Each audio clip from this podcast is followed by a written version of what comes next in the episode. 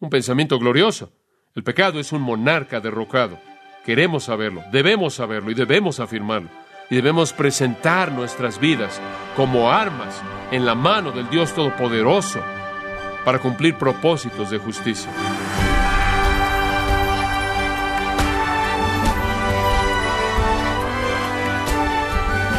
Le saluda su anfitrión Miguel Contreras, dándole la bienvenida a esta edición de Gracia a vosotros con el pastor John MacArthur. Los que han fumado por mucho tiempo saben lo difícil que es dejar de hacerlo. Pero peor aún que el cigarrillo es el pecado que esclaviza, no permitiéndole dejar de pecar, condenándolo a muerte eterna. ¿Acaso tenemos la opción de no pecar? ¿Es el pecado una adicción que no se puede vencer y siempre dominar? Bueno, John MacArthur continúa hoy con la serie Libertad del Pecado, un estudio del capítulo 6 de Romanos, aquí en gracia a vosotros. ¿Qué significa cuando usted afirma que realmente está muerto al pecado y vivo a Dios a través de Jesucristo? ¿Qué es lo que realmente significa? Permítame darle algunas cosas, algunas implicaciones prácticas de esto. En primer lugar, si podemos afirmar esto en nuestros corazones, sabemos entonces que tenemos confianza en la tentación, ¿verdad? Podemos tener confianza en la tentación. Digo, podría ser resumido por las palabras mismas del apóstol Pablo. No os ha sobrevenido ninguna tentación que no sea humana. Y fiel es Dios que no os dejará ser tentados más de lo que podáis resistir, sino que juntamente con la tentación dará que la salida. Nunca habrá una tentación que usted no puede en el poder de Dios enfrentar con victoria, nunca, porque el pecado no es su jefe, su señor, su tirano. Entonces, saber eso y afirmar eso significa que podemos tener la confianza en la tentación. Y eso es algo maravilloso que saber. Digo, usted podría volverse paranoico temiendo cada vez que viniera una tentación. Quizás esa sería la que usted nunca podría enfrentar, pero usted puede tener confianza en la tentación. En segundo lugar, y esto puede oírse extraño, pero inclusive puede tener confianza cuando peca. Dice usted, ¿qué quieres decir con eso? Bueno, puede tener confianza de que cuando peca usted no va a perder su salvación. El pecado puede levantar su cabeza horrenda y causar que usted lo obedezca, aunque usted no tiene que obedecerlo. Pero lo que no puede hacer es alejarlo de manera permanente de Dios. No puede. Nunca tendrá que volver a pagar la pena. Eso es lo que significa cuando dicen los versículos 9 y 10 que cuando Cristo murió, Él murió una vez y Él nunca volverá a morir otra vez. Porque la muerte, esa única muerte, proveyó para esa única paga y rompió el poder del pecado, de tal manera que aun cuando pecamos, cuando caemos y fracasamos, podemos tener confianza de que no hemos perdido nuestra redención. Es un gran pensamiento, gran verdad.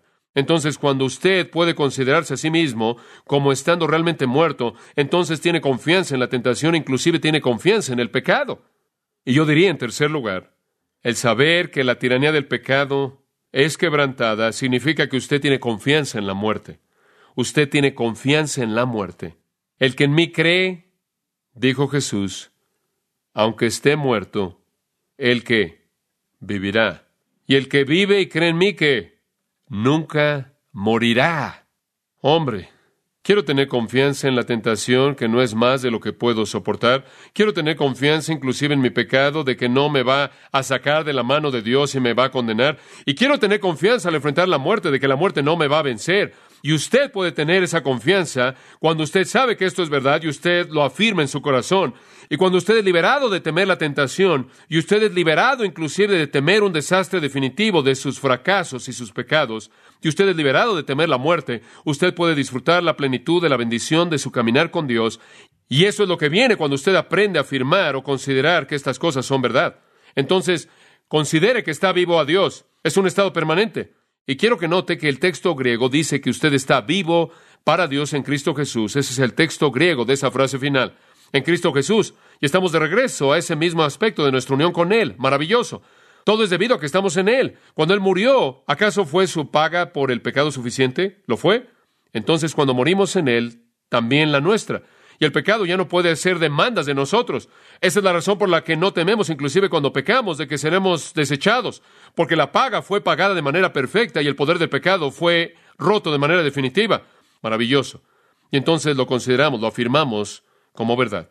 Tercera palabra. Y ahora llegamos al corazón de esto. ¿Quiere la tercera palabra? Está al principio del versículo 13. ¿Cuál es? Presentéis. Algunas traducciones dicen cedan. Podría ser traducida de cualquier manera. Ahora, si saber tiene que ver con la mente y si considerar tiene que ver con el corazón, entonces presentar tiene que ver con la voluntad. Presentar o ceder tiene que ver con la voluntad. Juan 13, 17, una de mis afirmaciones favoritas, el Señor dice, si sabéis estas cosas, bienaventurados sois si las que, si las hacéis. Es correcto. Este es el Q de Gras. Ahora, aquí hay tanta teología en estos dos versículos. Simplemente voy a tener un tiempo maravilloso. Simplemente espero poder terminar. Sea paciente, esto es tan emocionante. Vamos a responder algunas preguntas en este punto, creo yo. Ahora el versículo 12.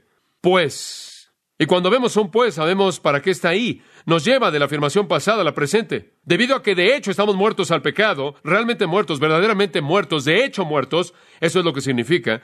Ya que estamos verdaderamente muertos, realmente sucedió, no es nada más algo que deseamos y estamos vivos a Dios, entonces no reina el pecado en vuestro cuerpo mortal. Ahora hemos estado diciendo durante diez versículos que el pecado no tiene tiranía sobre nosotros, que el pecado no es nuestro amo, que el pecado no es nuestro Señor. Y quiero añadir esto.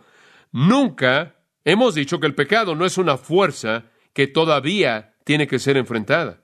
Simplemente ya no es nuestro Señor, no es nuestro amo. Todavía es una fuerza que tenemos que enfrentar. Y esta exhortación en el versículo 12 nos dice que aunque el pecado es un monarca derrocado, todavía está a nuestro alrededor dando órdenes que no necesitan ser obedecidas, pero a veces las obedecemos. Y quiere llevarnos de regreso bajo su control, aunque no tiene el derecho de hacer eso. No reine el pecado. Ahora aquí usted ve el pecado personificado y es personificado como un rey y un rey que gobierna sobre las vidas de personas. Antes de que fuéramos cristianos, de hecho, el pecado era nuestro rey. El pecado era nuestro soberano. Éramos sus esclavos. Es correcto, éramos sus esclavos. De hecho, en el versículo 17 dice, erais esclavos del pecado. Ese es un hecho. Ahora escuche con mucha atención. Aquí hay una exhortación en el versículo 12.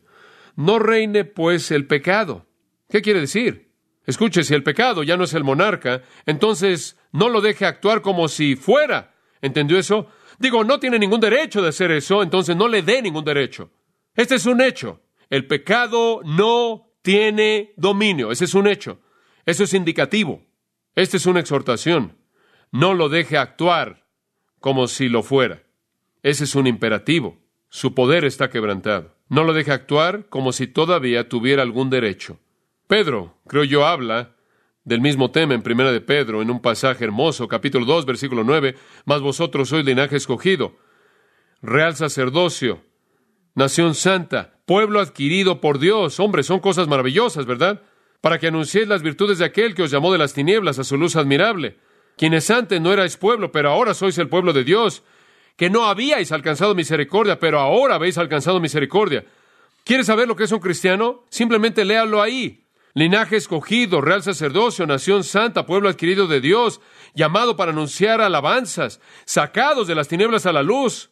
Ahora el pueblo de Dios, ahora destinatarios de misericordia. Después él dice, queridos amados, os ruego entonces que os abstengáis de las pasiones carnales. Digo, vean quiénes son, no necesitan eso. Y aquí viene una verdad importante. No reine pues el pecado en vuestro cuerpo mortal. ¿Será tan amable de subrayar eso? Su cuerpo mortal. Creo que esto va a borrar mucha confusión. ¿Saben dónde quiere reinar el pecado? Lo dice en ese versículo. ¿En dónde quiere reinar? ¿En su qué? En su cuerpo. En su cuerpo mortal. ¿Qué significa mortal? Corrupto. ¿Es nuestro cuerpo mortal aquello que va a morar de manera eterna con Dios? No, ese es nuestro cuerpo glorificado. Es este organismo terrenal, maldecido, físico, que incluye el cuerpo físico con todos sus miembros y órganos, como también el cerebro y todas sus funciones. Es el cuerpo físico que el pecado busca gobernar. Ahora escúcheme con mucha atención. Antes de que usted fuera salvo, el pecado no solo reinaba en su cuerpo, sino también en su alma. Pero yo creo que cuando usted fue redimido, la nueva criatura es el alma. Y el pecado solo se queda con el cuerpo físico para gobernar. Y digo eso porque eso es lo que él dice. Es un término muy específico. Esta no es nuestra vieja naturaleza. No estamos hablando de la naturaleza, del verdadero hombre, del verdadero yo interno. Esa fue el alma, el hombre interior. No es el nuevo hombre, la nueva naturaleza compartiendo residencia con el alma vieja, vil, gobernada por el pecado. No, no. Eso está muerto y tenemos una nueva alma. El verdadero yo, el, nuevo hombre, el hombre interior es santo y puro y va camino al cielo. La única plataforma de operaciones que tiene el pecado en mí, siguiendo la terminología de Pablo, y claro, hablando de semántica, pero que quede claro, la única plataforma de operación es el cuerpo. ¿Quiere algunos otros cuerpos? ¿Quiere algunos otros términos? Nuestra carne, nuestra humanidad. Y la palabra mortal en el diccionario la busqué significa temporal, sujeto a la muerte y perteneciente a este mundo. Somos almas nuevas, somos nuevas criaturas. Pero el pecado todavía queda en nuestros cuerpos. Y eso quiere decir, escuche, si tan solo pudiéramos deshacernos de estos cuerpos, tendríamos santidad instantánea. ¿Lo cree? Eso es exactamente lo que la Biblia enseña. Romanos 8:21, véalo. Porque la creación misma es el aguardar la manifestación de los hijos de Dios, está hablando de lo físico. Será libertada de la esclavitud de corrupción a la libertad gloriosa de los hijos de Dios. Digo, ¿no será maravilloso cuando nos deshagamos de esta parte de nosotros? Porque sabemos que toda la creación, toda la dimensión física, gime a una y aún está con dolores de parto. Y no solo la creación entera, sino que también nosotros mismos que tenemos las primicias del Espíritu, nosotros también gemimos dentro de nosotros mismos, esperando la adopción, la redención de nuestro qué, de nuestro cuerpo. Eso es lo que estamos esperando. Estamos esperando un cuerpo redimido. Queremos deshacernos del que tenemos. Observe Filipenses capítulo 3 y quiero que vea la coherencia del apóstol al enseñar este principio. Filipenses 3:20, porque nuestra ciudadanía está en los cielos. Ahora, ese es el alma.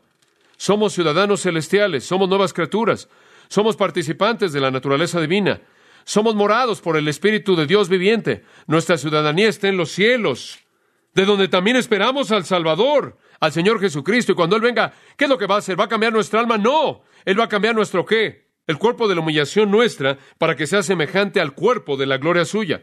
Eso es lo que estamos esperando. Simplemente otro pasaje para ayudarle en su pensamiento. 1 Corintios 15, 50. Primera de Corintios 15:50. Una afirmación muy importante. Pero esto digo, hermanos, aquí vamos. ¿Está listo para escuchar esto? Que la carne y la sangre no pueden heredar el reino de Dios. ¿Quiere saber algo? No puede entrar al cielo en eso, en lo que está usted en este momento. Ahora usted lo ve y piensa que es maravilloso, quizás. Y relativamente hablando, podría estar mucho mejor que el de alguien más. No puede entrar al cielo con él. ¿Por qué? Al final del versículo 50 porque ni la corrupción hereda la incorrupción. Bueno, ¿qué vamos a hacer con eso? Digo, ¿cómo vamos a entrar? O le voy a decir cómo.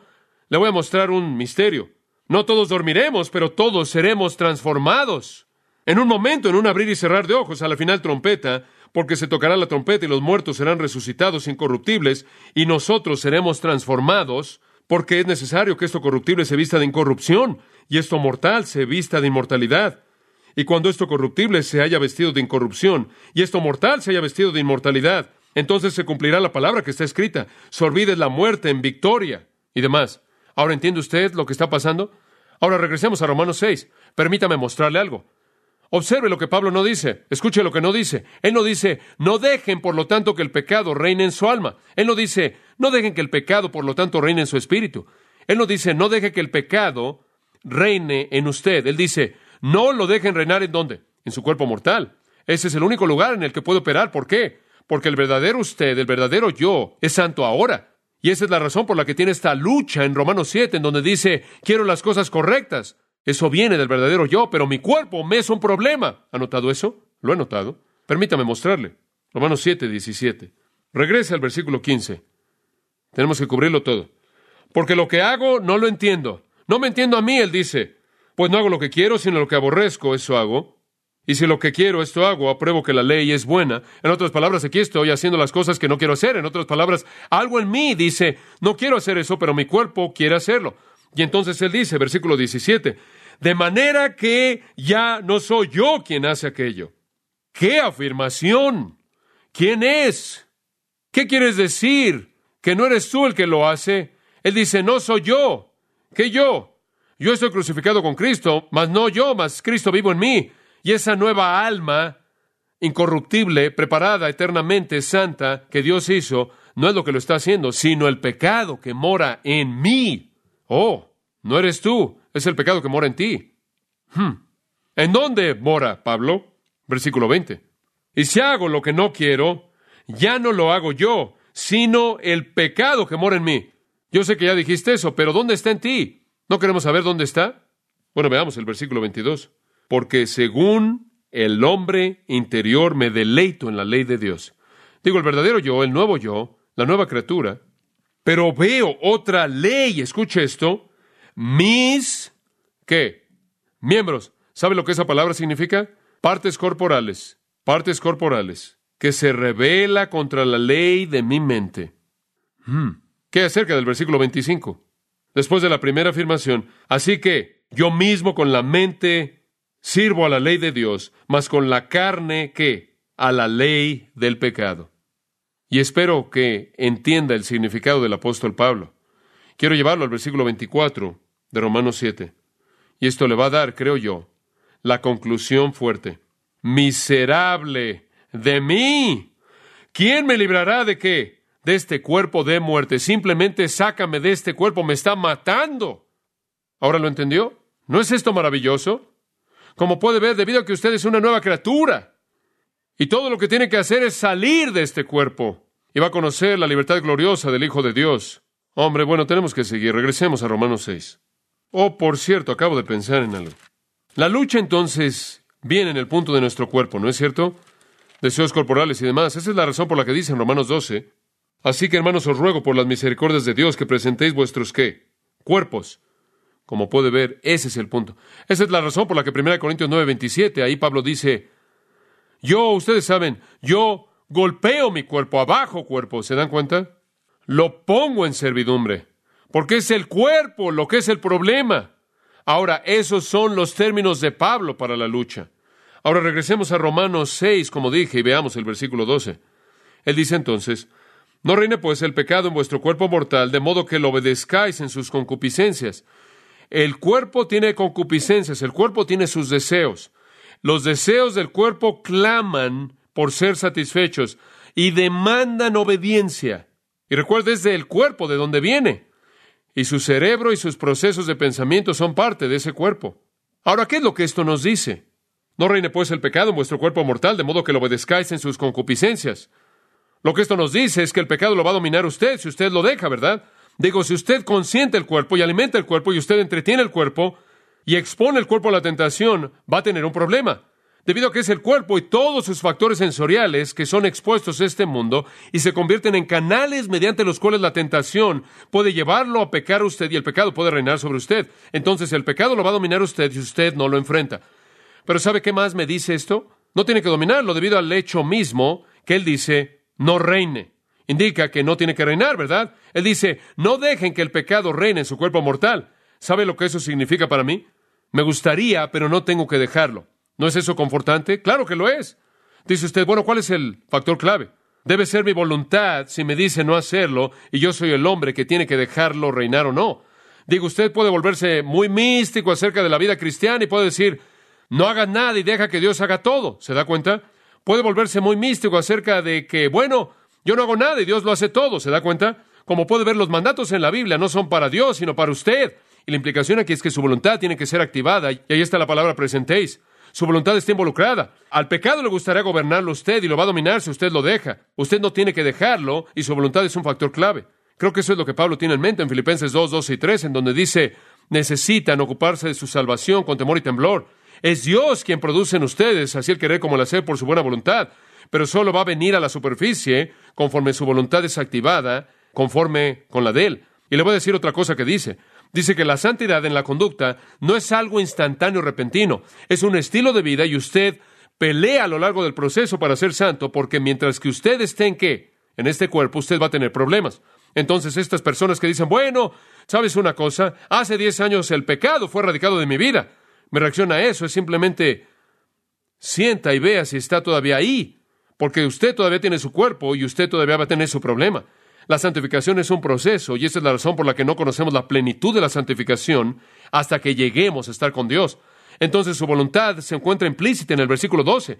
Su voluntad realmente y de manera estricta es el punto en el versículo 3. Entonces él dice, ni tampoco presentéis vuestros miembros, sus partes corporales, amados, facultades, órganos, las inclinaciones de la humanidad encerradas en ese cuerpo, inclusive su pensamiento, razón, imaginación, todo lo que está en su humanidad, todo lo que está en su carne, lo físico, lo terrenal, lo corruptible, la parte mortal de usted, no presente eso como un instrumento. Esa palabra siempre es usada en el Nuevo Testamento. Hopla es traducida arma. Siempre es traducida arma. Y arma probablemente es la mejor traducción aquí. Pablo de manera coherente la usa para eso. El pecado es visto como un rey. Él es un rey que demanda nuestros cuerpos para que sean armas para promover el pecado. Él usa nuestros cuerpos como armas para ganar el dominio sobre el mundo. El cuerpo se convierte en el arma para que promueva la injusticia. Entonces él dice, no dejen que Satanás sea un rey que recolecta armas para traer injusticia por todo el mundo. No lo dejen usarlo como una de sus armas. Entonces no presente sus partes corporales como armas de injusticia para la propagación del pecado. Ahora, no hay nada de malo con sus partes corporales. Dios vio la creación que le había hecho y dijo es buena y puede usar sus manos y sus pies y toda parte de su cuerpo para su gloria, ¿verdad? Claro, Romanos 12.1, presentad vuestros cuerpos en sacrificio vivo. ¿Está listo para esto? ¿Cuál es la siguiente palabra? Santo y aceptable. Su cuerpo es aceptable para Dios, es correcto. Su cuerpo es neutral en ese sentido. Lo puede usar como un instrumento para pecar o lo puede usar como un instrumento de justicia y usted decide. Usted decide. Lo positivo entonces está a la mitad del versículo. Sino presentaos vosotros mismos a Dios como vivos entre los muertos. Llamados, ahí está siempre la sustancia o el cimiento y esa frase, como vivos entre los muertos, nos lleva de regreso al capítulo, ¿no es cierto? Y nos lleva de regreso a la palabra, ¿sabéis? ¿Han olvidado quiénes son? ¿No han afirmado quiénes son? Ahora presenten en base a eso y presenten sus partes corporales como armas de justicia en la mano de Dios para producir lo que Él quiere. Usted tiene que ver su cuerpo como un arma en la mano de un Dios santo para producir justicia. ¿No es eso maravilloso?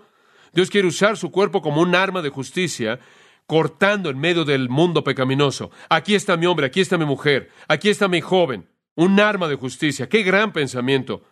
Que Dios, cuando Él quiere luchar con el pecado, va a escogerlo usted y va a escogerme a mí y pelear contra el pecado con nuestra vida justa.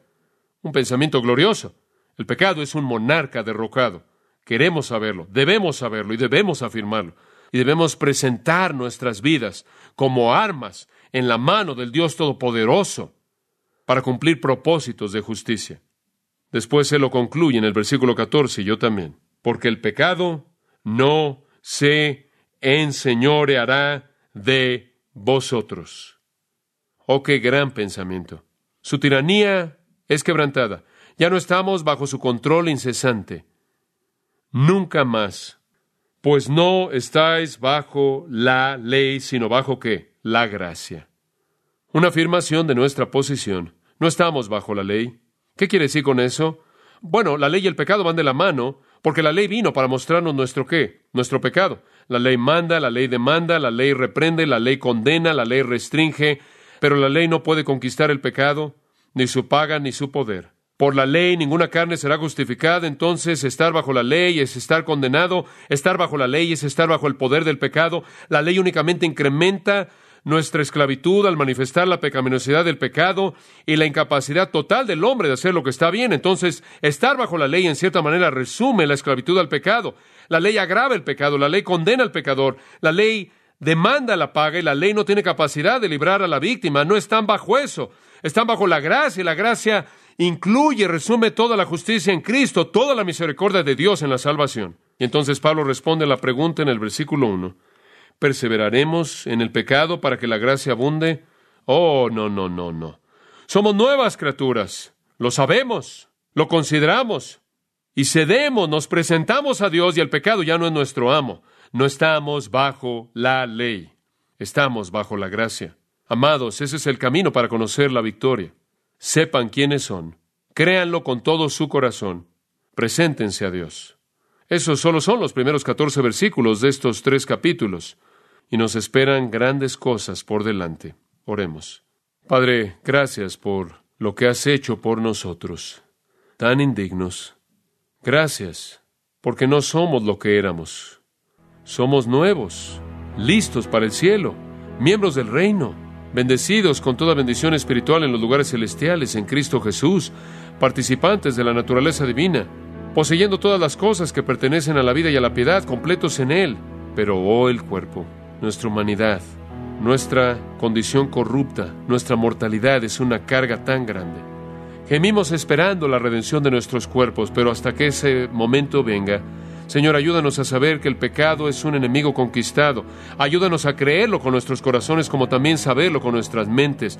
Y ayúdanos con nuestras voluntades a presentarnos a Dios para que Él nos tome como armas para la batalla por la justicia, armas en su mano, para tu gloria en el nombre de Cristo. Amén.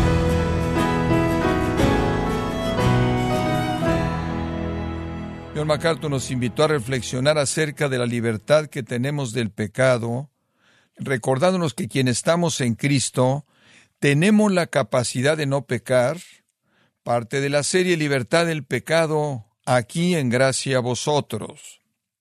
Estimado oyente, permítame compartirle esta carta que nos envió Ezequiel y Eugenia Brizuela de Argentina, quienes dicen lo siguiente. Hola, Pastor John. Somos Ezequiel y Eugenia. Tenemos los dos 26 años. Un matrimonio de Argentina, de General Pico, La Pampa, miembros de la Alianza Cristiana y Misionera. Hace unos años compramos su Biblia de estudio y nos ha sido de mucho provecho para nuestro crecimiento espiritual. También descargamos la aplicación de Gracia a vosotros, y sus prédicas nos han sido de mucha bendición. Saludos. Muchas gracias Ezequiel y Eugenia Brizuela de Argentina por su carta. Nos alienta saber cómo Dios está obrando en nuestros oyentes a través de su palabra con gracia a vosotros.